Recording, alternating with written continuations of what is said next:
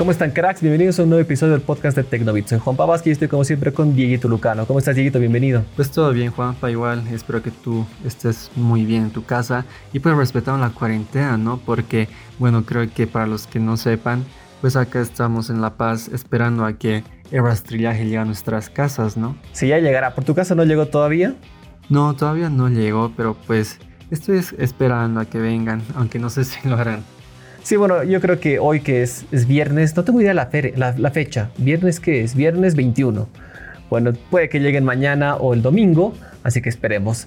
Así que bueno, esperamos que todos estén cuidando, que estén tranquilos, que por favor estén sanitos, que es lo más importante. Claro, y pues bueno, nosotros aquí estamos respetando la cuarentena y al mismo tiempo aprovechando para grabar este podcast en el que pues tenemos algunas cosas muy interesantes por contarles, algo, algunos temas ya, ya un poco conocidos por muchos. El resurgimiento de un muerto, estamos viendo como si fuera apocalipsis zombie un muerto está volviendo del más allá, así que vamos a tener un tema interesante. Comencemos, ¿qué te parece? Dale, comencemos. Aunque no lo crean fanáticos de esta marca, amigos que hayan usado, no estoy entre esos. BlackBerry confirmó que el 2021 estará de vuelta, además de eso con teclado físico totalmente disruptivo y 5G incluido. ¿Qué podemos hablar de este tema, Dieguito? Bueno, pues BlackBerry fue una de las marcas, bueno, es podría decirlo, que marcaron una historia, una época en la historia de los teléfonos. Yo la verdad es que sí tuve uno, tuve el BlackBerry Curve 8520, que creo que fue el más popular de la marca, y creo que muchos soñaban con tener a estos teléfonos que la verdad es que lucían muy bien. Pero con el pasar de los años, pues la marca no logró adaptarse a las nuevas tendencias. Eh, aparecieron Apple, aparecieron Samsung, Huawei y realmente marcas muy poderosas que, que pues provocaron que BlackBerry vaya, no sé, caiga en el abismo.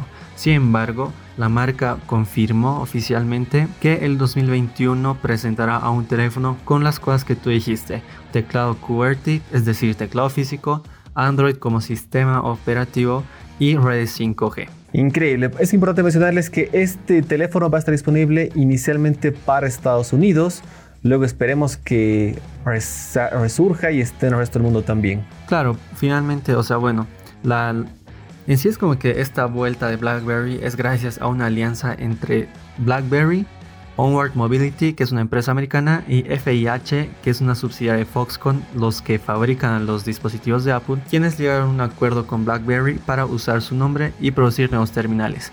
De esta forma es que será posible el lanzamiento de un nuevo equipo de BlackBerry que antes pues era de dueños canadienses, ahora no sé cómo estará la cosa. Luego, ah, claro, inicialmente los dueños eran RIM de Research in Motion, luego pasó a TCL y ahora, ¿cómo será esta alianza? Como dices, imagino que es un conglomerado de empresas que están adquiriéndola. Exactamente, pero pues bueno, lo, bueno de todo esto es que será posible el lanzamiento de BlackBerry. Tú lo has dicho, el, resurgimiento de un muerto. Y pues esperemos, esperemos que el teléfono tenga éxito, aunque me parece llamativo. Sí, la tiene difícil, pero tiene el nombre como marca y, y bueno, a ver qué proponen. Creo que puede ser muy interesante.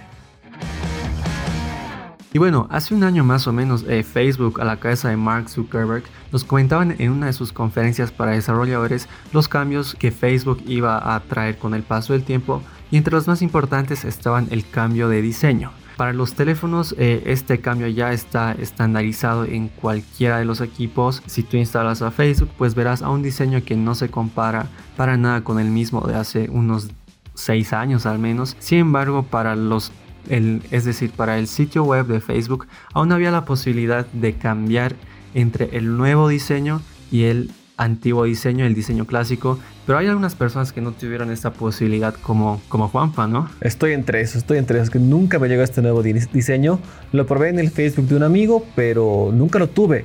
Incluso escribí a Facebook preguntándoles qué podía hacer todo y me dijeron que no, que llega al azar, que son solo pruebas y que por eso no estaba disponible de manera masiva. Pero bueno, ya ya va en septiembre, como decíamos, va a llegar esta nueva versión de manera totalmente pública, así que los que no lo han probado, como esos, como yo, los mortales como yo, no se preocupen que ya nos va a llegar muy pronto. Exacto, justamente les comentábamos esto porque Facebook oficialmente confirmó que el nuevo diseño será obligatorio para todo el mundo a partir de septiembre. Así que bueno, quedan poquitos días para que puedas aún disfrutar del, diseño clásico, pues a partir del 1 de septiembre el nuevo diseño de Facebook, la nueva el nuevo tema, si quieres llamarlo así, pues será el que predominará su web. Si tú eres aquellas personas que está desesperada por Disney Plus, si le instalaste un VPN para poder ver todo, ya puedes estar un poquito más tranquilo porque llega muy pero muy pronto. De hecho, llega este 17 de noviembre Disney Plus oficialmente a Latinoamérica. Bueno, creo que este, este anuncio eh, oficial, visto por muchos como un error, aunque creo que fue una gran estrategia de marketing, diría yo. Sí, en marketing, más de una empresa como Disney, no hay errores. Bueno, pues Disney Plus Latinoamérica, es decir, su cuenta de Twitter, publicó un, un tweet muy llamativo con un lenguaje muy raro, muy poco utilizado que más parecían unas instrucciones, en el que anunció que Disney Plus llegará a Latinoamérica el 17 de noviembre. No se anunciaron los lugares exactos a los que los países eh, los países exactos a los que esta plataforma llegará. Sin embargo, suponemos que por, por, por mencionar a Latinoamérica, pues engloban a todos los países de esta región. Sería el colmo que no estemos incluidos. Yo pienso que sí, a ciegas. Yo igual espero que sí, y la verdad es que yo creo que sí.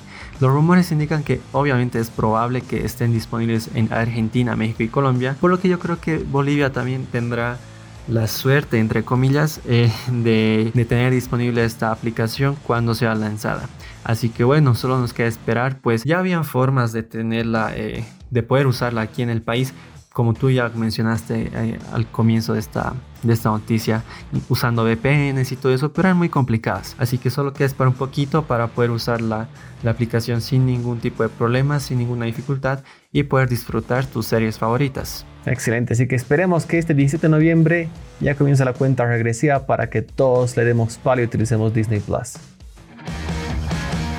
Llegó un momento tan esperado, creo que ya debería volver una sección oficial del podcast, hablar mal de Trump. Casi en cada episodio lo hago, pero la verdad es que no es nada personal que tengo contra... Bueno, sí un poquito, pero es que viene perjudicando y fregando la vida a todos. Ya sabíamos el caso que tiene contra Huawei, que fue su primera víctima, TikTok, WeChat, y ahora tenemos probablemente uno nuevo que es Alibaba.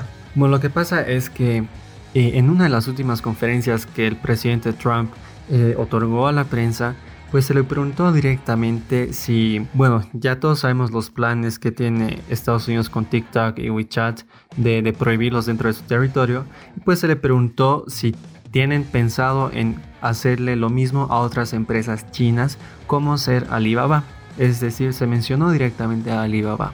Y el presidente Trump pues dijo que aún no lo tienen decidido, pero sí lo están analizando. Así que a pesar de que todavía no es seguro que que Estados Unidos atacará al gigante Alibaba, pues sí están analizándolo, sí es una posibilidad y es un riesgo que la empresa china pues pueda correr.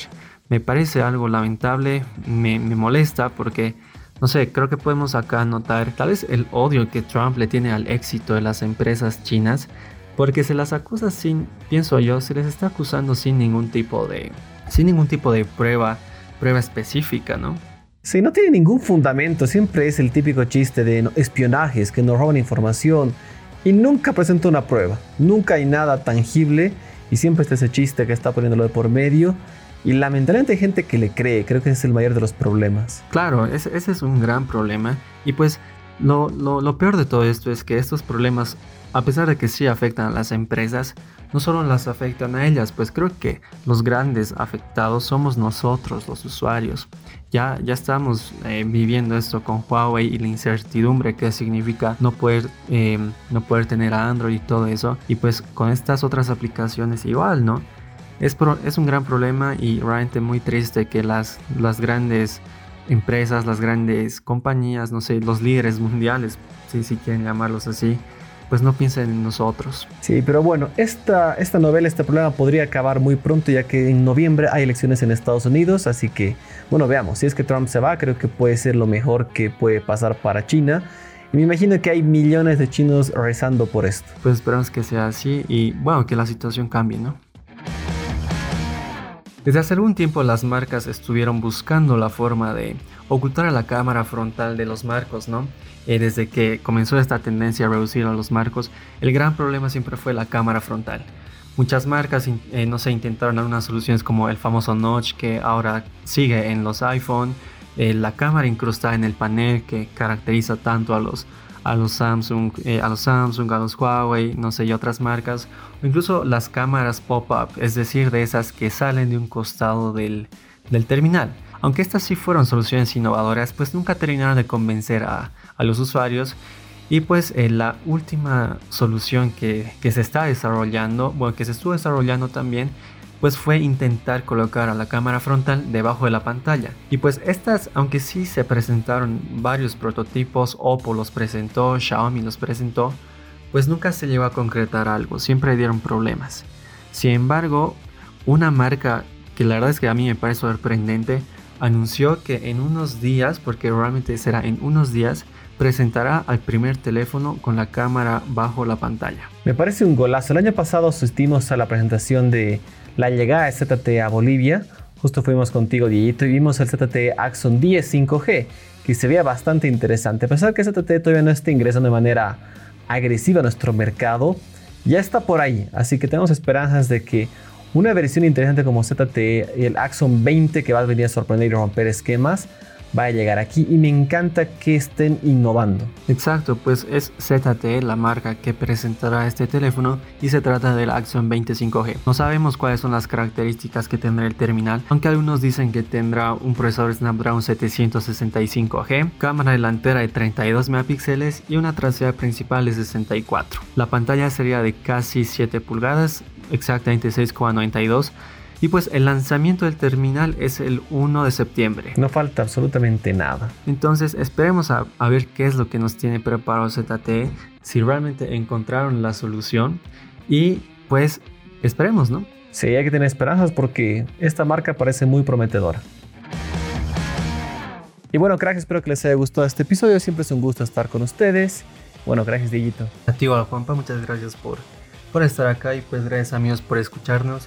No se olviden de compartir esto con sus amigos para que pues todos sepamos de este gran mundo cómo es la tecnología, ¿no? Algo que me olvidaba, nos pueden seguir. En Spotify pueden marcar como seguir el, podcast, nuestra cuenta, y así se van a enterar cada que sacamos un nuevo episodio. Exacto, pues compartan esto con sus amigos, escúchenos y pues síganos en las páginas de Tecnobit, ¿no? Que ahí siempre estamos actualizándoles a todos ustedes acerca de lo nuevo de la tecnología. Exactamente. Les mandamos un gran abrazo, por favor, cuídense. Gracias, Dieguito. A ti, Juanpa. Un abrazo, un chau, chau.